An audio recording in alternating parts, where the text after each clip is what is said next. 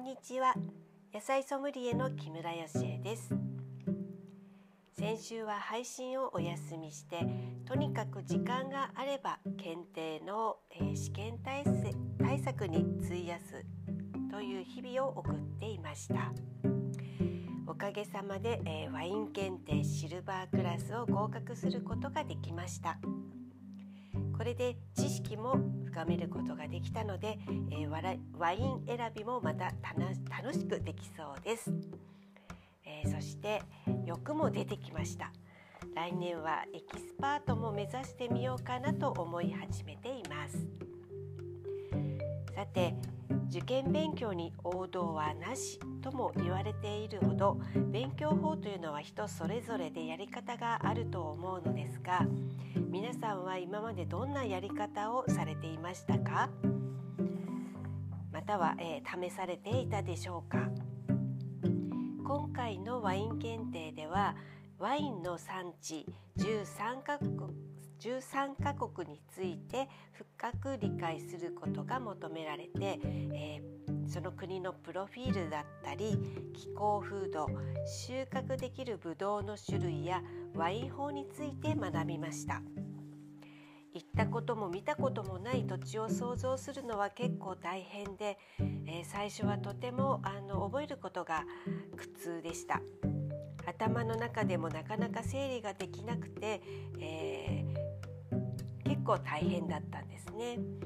それで、えー、YouTube を使って、えー、ワイン産地の動画を見たりして、え、想像を膨らませることにしました。今は風景を映像でたくさん見ることができるのでとても便利ですよね。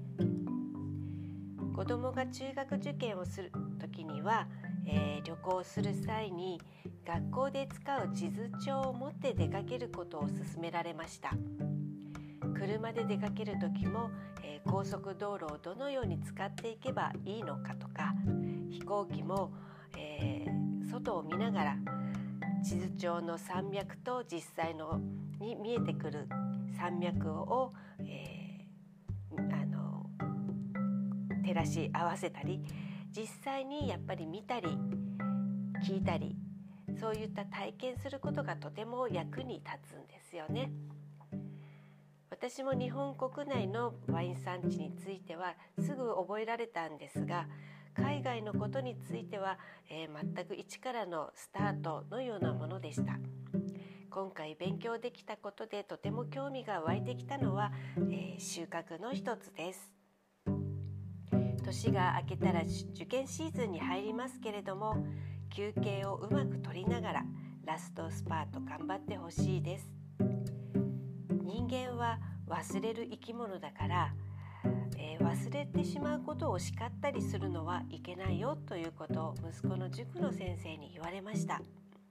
繰り返し繰り返し間違えたところを見つけてはできるようになるまで諦めないでチャレンジしてみるということが良かったのかなと思います。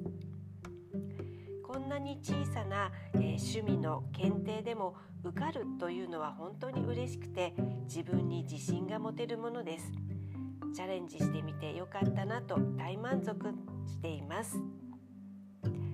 それではまた金曜日に配信をしたいと思います今日もありがとうございました。